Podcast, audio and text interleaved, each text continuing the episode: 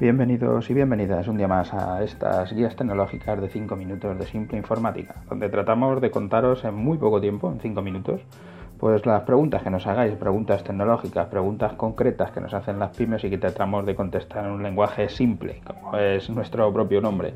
Ya sabéis que si queréis dejarnos alguna de estas preguntas, pues entrando en nuestra página web, simpleinformática.es, podéis ir a nuestro formulario de contacto o a cualquiera de nuestras páginas donde podéis entrar para podernos dejar alguna pregunta.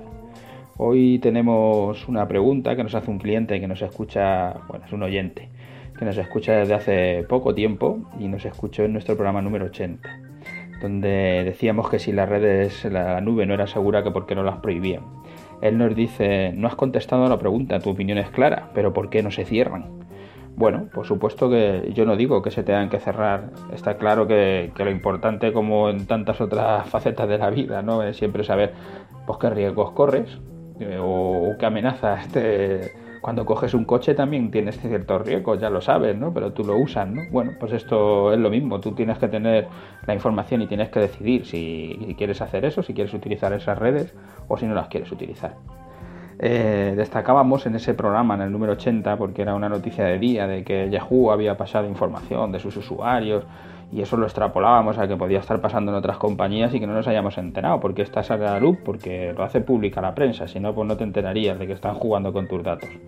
Entonces, poco a poco, de alguna manera, nos vamos dando cuenta que en principio esa información que está circulando por esos servidores de, otras empresas, de terceras empresas, Yahoo o Google o, como Dropbox o yo que sé, todas estas empresas que tienen servidores que te van regalando una parte o te la cobran o lo que sea, pues desde luego puede que estén utilizando tus datos, ¿por qué no? Eh, nos han dicho que en principio eso no puede ocurrir, pero ya vemos que está ocurriendo, con lo que entonces ya sabes que tienes algún riesgo. ¿Cuál es nuestra recomendación? Lo que decíamos en ese programa, seguimos diciéndolo.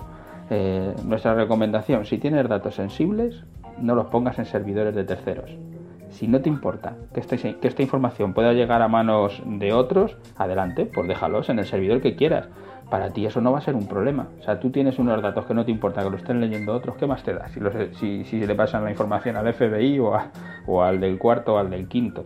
Es lo que estamos diciendo con el tema de las redes sociales, ¿no? El tema de Facebook, Facebook compra WhatsApp, de repente tú no conoces o no has tenido relaciones a través de correo electrónico con, no sé qué persona que, que, tiene Facebook, tú también, pero que nunca habías tenido una relación con él a través de correo electrónico, ni, ni has estado cercano, ni tienes un amigo, pero justo cuando se hace la, la compra de, de Facebook, compra WhatsApp, como su teléfono sí que lo tienes en tu agenda, de repente ese perfil te sale en Facebook y le puedes decir hasta amiguito mío. Y dices, ¿y eso cómo ha sido? Pues eso ha sido, yo creo, ¿no? Parece que es evidente porque ahora Facebook pues tiene más datos, tiene los teléfonos ¿Y por qué entonces se hacen la pregunta de ¿quieres que tu teléfono, no sé qué?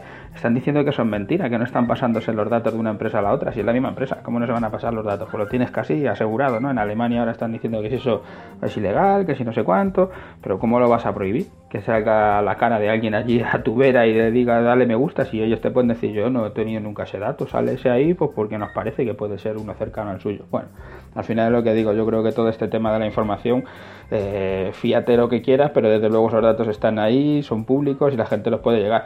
Ya en el programa número 80 lo hablábamos, porque, por ejemplo, BBV ING, la banca, ¿no? En general, otras empresas también grandes, ¿no? Porque dejan que sus empleados tengan datos en Yahoo, pero mira, sus datos económicos no están allí. ¿Por qué no pasan todo directamente a, a Google Drive, ¿no? ¿Por qué no cogen y explotan los servidores de los otros? Hombre, porque hay información que es más sensible, que es la que tienes que, la que, tienes que cuidar. ¿Y, por qué no la prohíben? Pues yo creo que es la misma razón por la que sabemos que los alimentos se están utilizando pues algunos conservantes, colorantes, ya sabes todo eso que, que nos dicen que es perjudicial para la salud, que todos lo sabemos, que es perjudicial para la salud, pero no se prohíben. Que si las grasas saturadas, que si insaturadas, que la bollería industrial, que los niños están engordando, todo eso lo sabemos, pero no se prohíbe.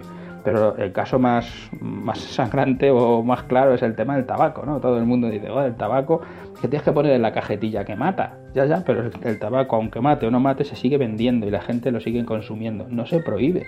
Simplemente te están diciendo cuáles son los riesgos y tú puedes elegirlo o no, o no elegirlo, pero nada más. Pero nadie te va a, te va a prohibir el, que lo puedas consumir, ¿no? Por lo menos de momento. Y lo que te digo, tú conoces los, los, riesgos y nadie te obliga. Si te dejas tus datos en esos servidores es porque quieres, conoces, conoces los posibles problemas. Y, como ves, no intento disfrazar ninguna respuesta, ¿no? Que parece que, me estabas caqueando. No, no me escaqueo. Y nada, daros las gracias por, por hacernos las preguntas, por estas puntualizaciones porque con vuestras preguntas pues aprendemos y mejoramos y tratamos de que, de que todo funcione. Ya sabéis, si pasáis por iTunes, por iVoox, pues dejadnos allí vuestras valoraciones, vuestros me gustas, que nos vienen muy bien. Y si queréis hacernos una consulta, simpleinformática.es y allí tenéis nuestro formulario de contacto. Hasta mañana, hasta la próxima.